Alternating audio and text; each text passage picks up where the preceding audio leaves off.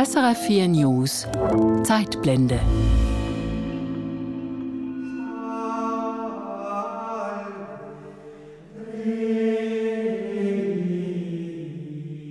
Die Szene des Austritts war schauerlich. Die Mönche weinten und schluchzten und zogen einer nach dem anderen unter wildem Schneegestöber weg in alle Richtungen. Ein kalter Januarmorgen im Jahr 1841.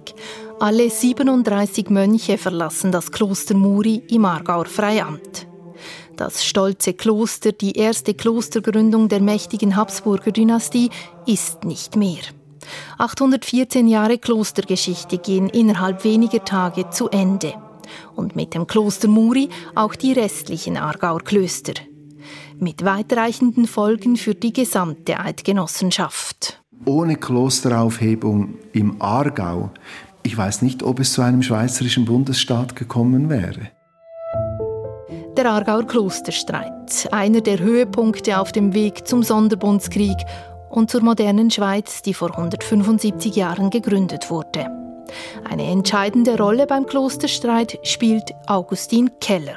Er ist der Vordenker für die Klosteraufhebung. Der Aargauer Lehrer, Seminardirektor und liberal-katholische Politiker hat nur Tage zuvor das Ende der Klöster gefordert. Aus politischen Gründen müssen sie die Klöster aufheben, damit sie einmal im Lande Ruhe haben. Ruhe vor den religiösen Streitigkeiten, die die Eidgenossenschaft Mitte des 19. Jahrhunderts im Griff haben. Wer war Augustin Keller? Wie die meisten damaligen Freisinnigen war er ein Revolutionär. Dies ist die Zeitblende zum Revolutionär Augustin Keller, zu seiner Motivation und seiner Rolle beim Werten des schweizerischen Bundesstaates. Was ist das Vermächtnis von Augustin Keller und weshalb ist er heute fast vergessen? Schön sind Sie dabei, mein Name Barbara Mattis.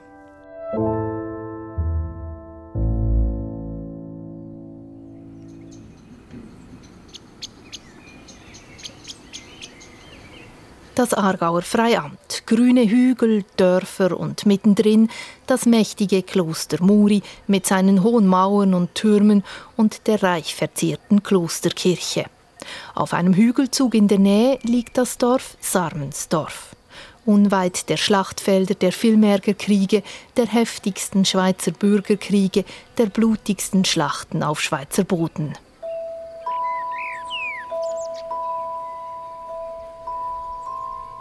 Hier wird 1805 Augustin Keller geboren.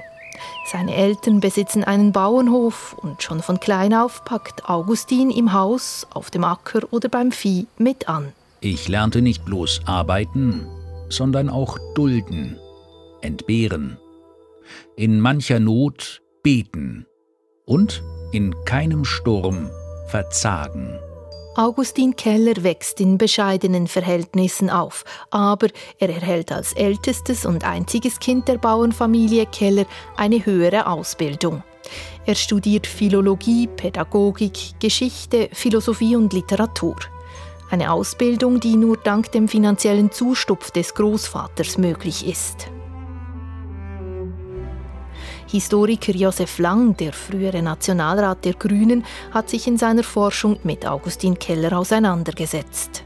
Er ist ein klassischer Vertreter des liberal-katholischen Bildungsbürgertums, der selber aus der Unterschicht stammt und es zum Regierungsrat, Nationalrat, Ständerat gebracht hat, dank Bildung.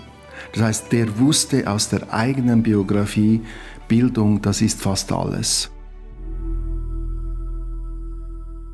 Augustin Keller wird Lehrer und später Direktor des Aargauer Lehrerseminars. Seine Wurzeln vergisst er nicht. Ich habe dem praktischen Landleben ebenso viel als dem Studium der Philosophie zu danken. Sein Glück, so sagt Historiker Josef Lang, sei ein funktionierendes liberal-katholisches Milieu gewesen. Der liberale Katholizismus. Er bildet sich in den 1830er Jahren. Das Ziel dieser Strömung ist es, den Katholizismus in einer modernen Gesellschaft zu leben. Die liberalen Katholiken streben eine Versöhnung von Wissen und Glauben an im Sinne der Aufklärung. Dass man Bildung viel mehr gewichtet und auch wirtschaftliche Entwicklung viel mehr gewichtet als Wallfahrten, und äh, Devotionalien und so. Daher natürlich auch die Klosterfeindlichkeit, die man als hinderlich auch für die wirtschaftliche und bildungsmäßige Entwicklung betrachtete. Doch trotz der kritischen Haltung ist der Glaube und die Religion für liberale Katholiken Mitte des 19. Jahrhunderts nicht weniger wichtig, sagt Historiker Josef Lang. Die liberalen Katholiken die waren nicht weniger fromm und weniger religiös als die konservativen Katholiken. Für sie stand einfach mehr Gott im Zentrum als der Papst. Und deshalb wurde ihnen auch hier und da unterstellt, sie seien eigentlich verkappte Protestanten. Der liberale Katholizismus, papstkritisch und klosterfeindlich.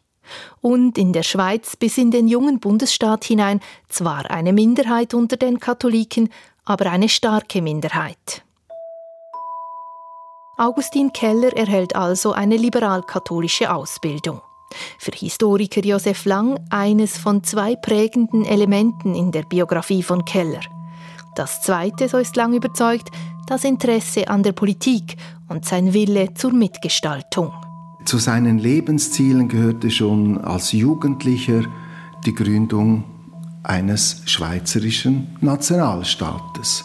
Ein schweizerischer Nationalstaat, ein Gemeinwesen, in dem Katholiken und Protestanten in Frieden zusammenleben. Für Augustin Keller, der mit den furchtbaren Dämonen der blutigen Filmärgerkriege aufgewachsen ist, ist ein schweizerischer Nationalstaat unumgänglich. Ein solcher Nationalstaat liegt im 19. Jahrhundert in der Luft. Schließlich war dieser in der Helvetik bereits Realität, bevor die Kantone mit dem Bundesvertrag von 1815 wieder das Sagen zurückerhielten.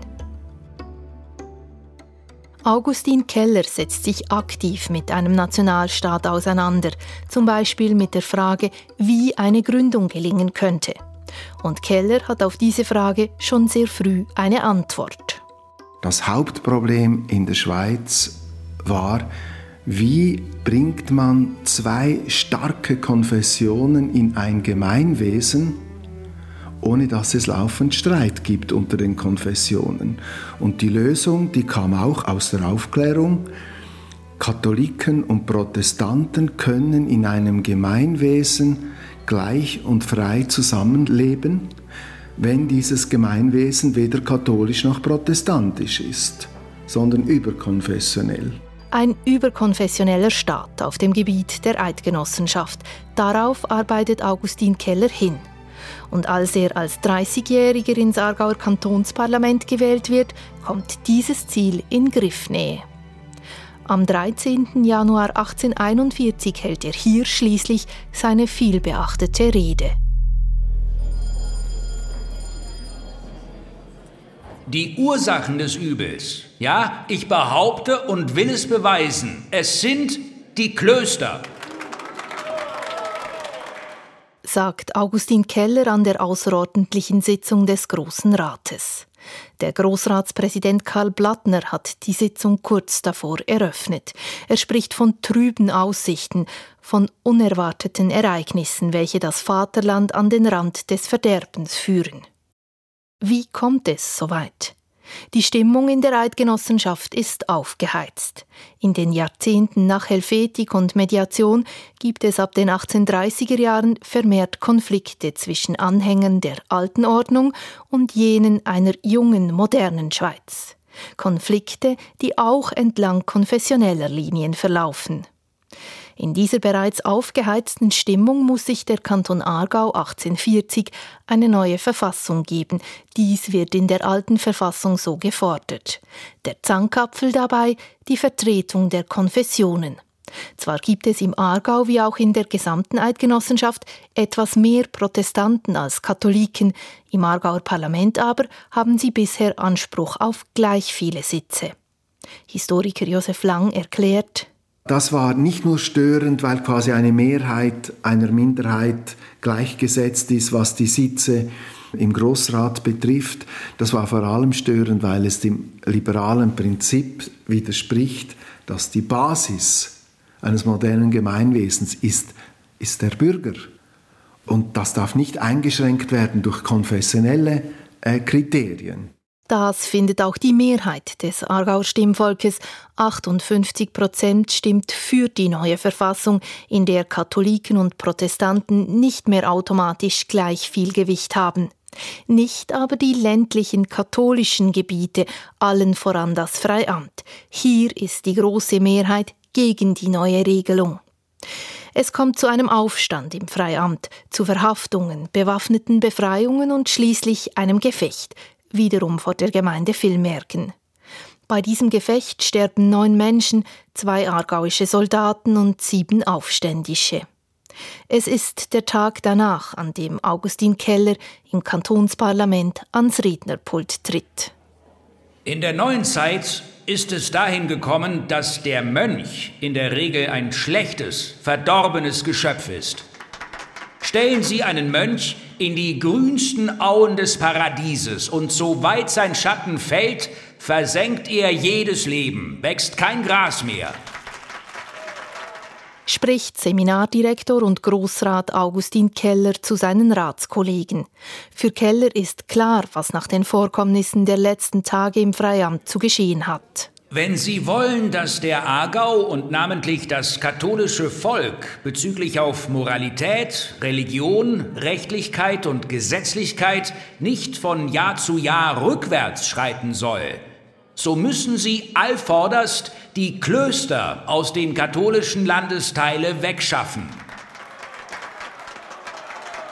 Die Klöster im Kanton Aargau sollen aufgehoben werden.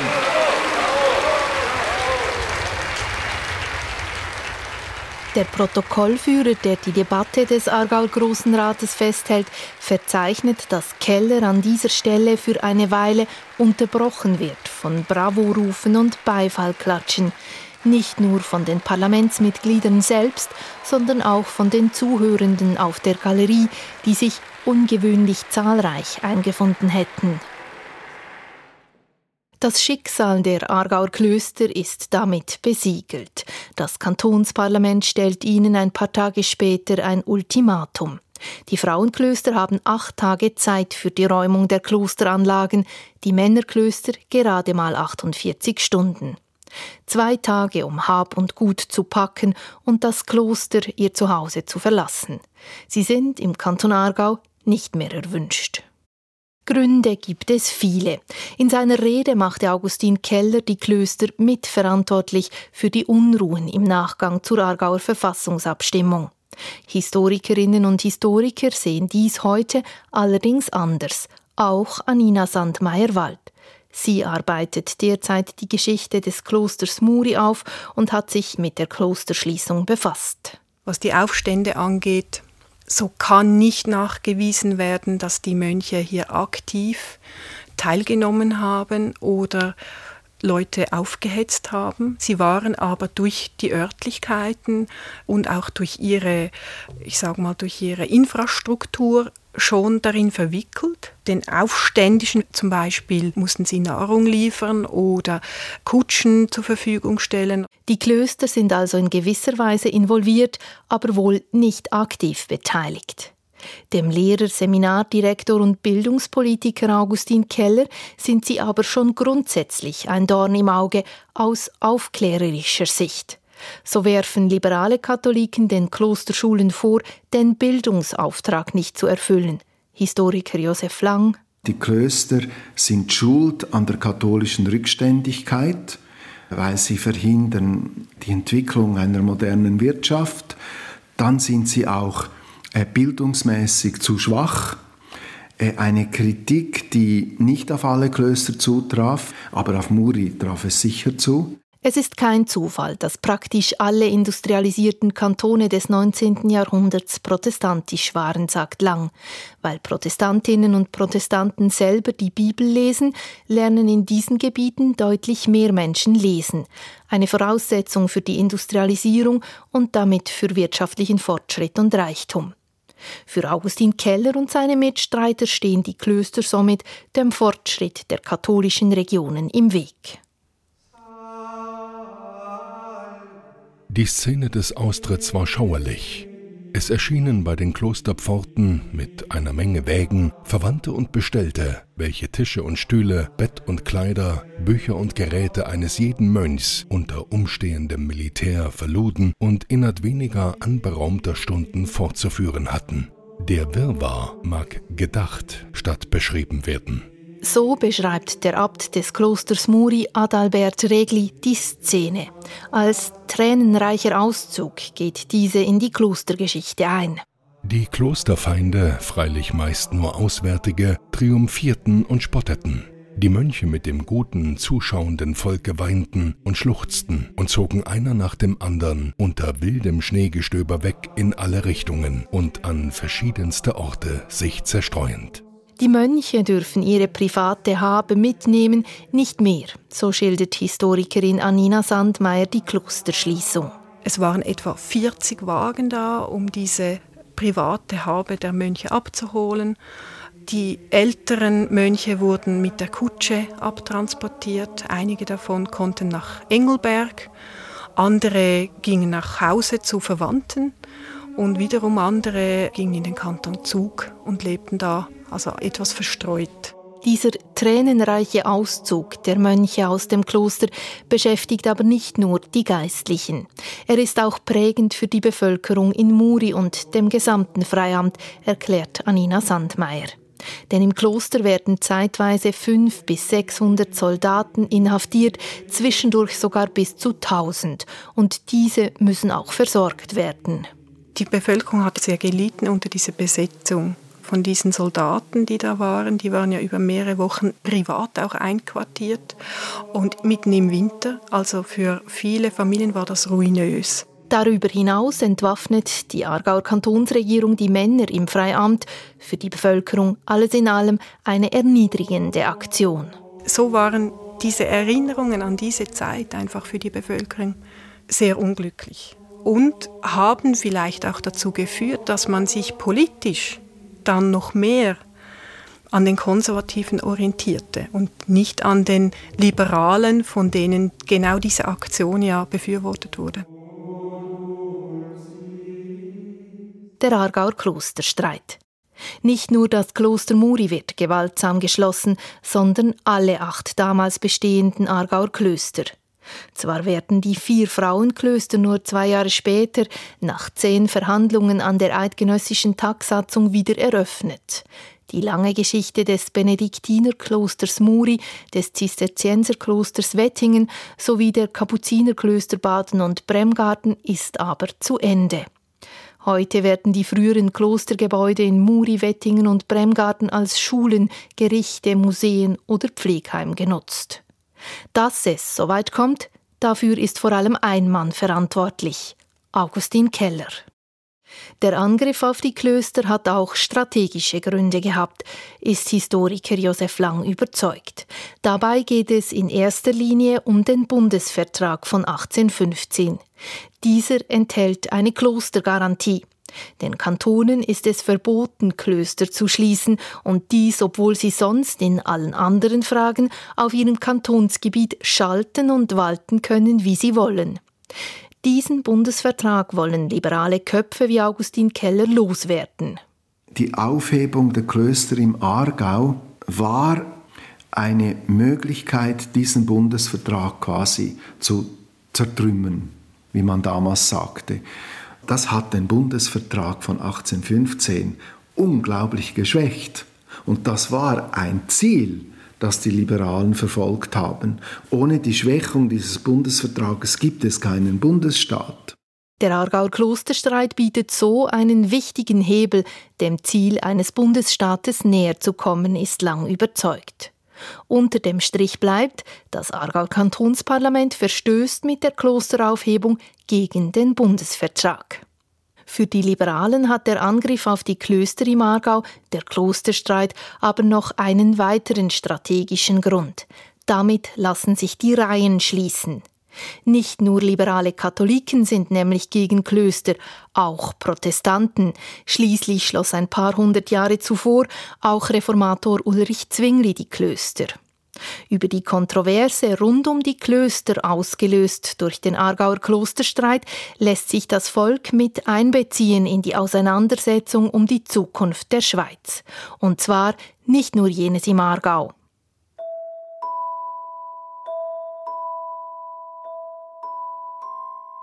Augustin Keller gelingt es mit der Klosteraufhebung im Aargau, eine nachhaltige Nationalbewegung zu schaffen, sagt Historiker Josef Lang.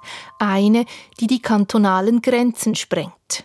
Ich würde behaupten, ohne Klosteraufhebung im Aargau, mit all dem, was die Klosteraufhebung ausgelöst hat, ich weiß nicht, ob es zu einem schweizerischen Bundesstaat gekommen wäre. Denn die Gründung eines schweizerischen Bundesstaates ist eine unglaublich schwierige Aufgabe wegen der konfessionellen Spaltung, aber auch wegen der Aufteilung der Schweiz in einzelne souveräne Kantone. Und da brauchte es Dynamiken, die die Grenzen sprengten. Auch innerhalb des Liberalismus die kantonalen Grenzen sprengten. Und die Klosterfrage und später die Jesuitenfrage, diesen Fragen ist das gelungen. Diese Dynamik hat auch ihren Einfluss auf die konservative Seite. Auch hier führt sie zu einer Einigung, zum Sonderbund. Dem Bündnis der sieben katholischen, ländlichen und konservativen Kantone, das gegründet wird als Gegengewicht zu den liberalen Kantonen. Ohne Klosteraufhebung hätte es keinen Sonderbund gegeben. Und ohne Sonderbund hätte es keine Vereinigung der Liberalen in einem Bundessinne gegen den Sonderbund gegeben. Und damit keine Schweiz. Der Aargauer Klosterstreit, ein Ereignis, das Kreise zieht. Wahrgenommen wird der Klosterstreit denn auch in ganz Europa.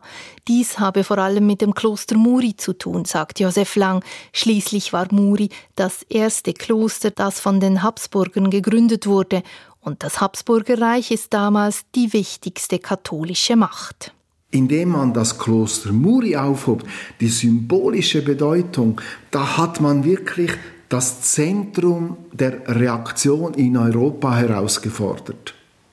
Und das Zentrum, das war nicht mehr fähig zu reagieren, weil in den 1840er Jahren Europa selber unruhiger wurde.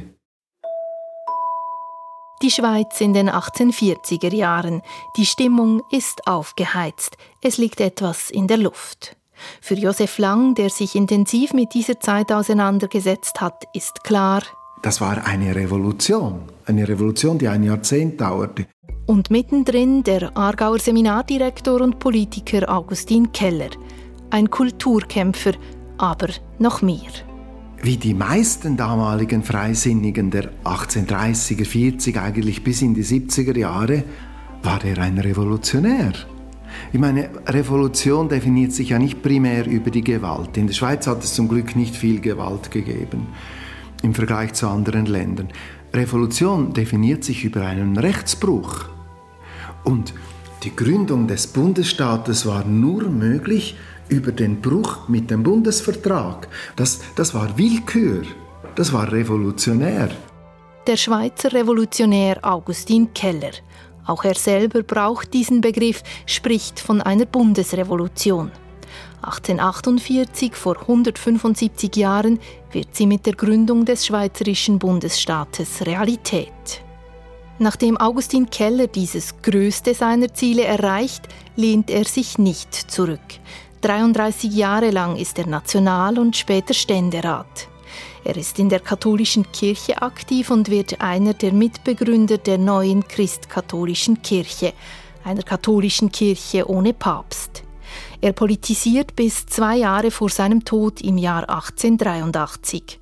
Augustin Keller stirbt 77-jährig.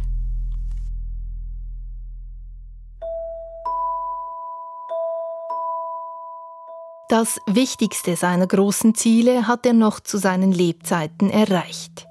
Wie sein zweites großes Anliegen umgesetzt wird, erlebt er nicht mehr. Keller ist überzeugt, dass es in einem säkularen Staat, in dem Staat und Kirche getrennt sind, keinen Grund dafür gibt, jemanden auszuschließen wegen seiner Religion. Darum kämpft er dafür, dass auch Juden vollwertige Schweizer Bürger sein können, ein Kampf, der ihn fast seine politischen Ämter kostet. Er wäre wegen der Judenemanzipation fast als Regierungsrat abgewählt worden. Seine Haltung war zu radikal, um jemals Bundesrat zu werden, obwohl er zu den gescheitesten Leuten im Land gehörte. Man kann von Keller sehr viel mitnehmen, dass man auch zu seiner Überzeugung steht bei Gegenwind. Das finde ich das wichtigste Erbe. Und natürlich die Aufklärung. Ich finde, die Aufklärung ist heute immer noch aktuell. Augustin Keller, der Bundesrevolutionär.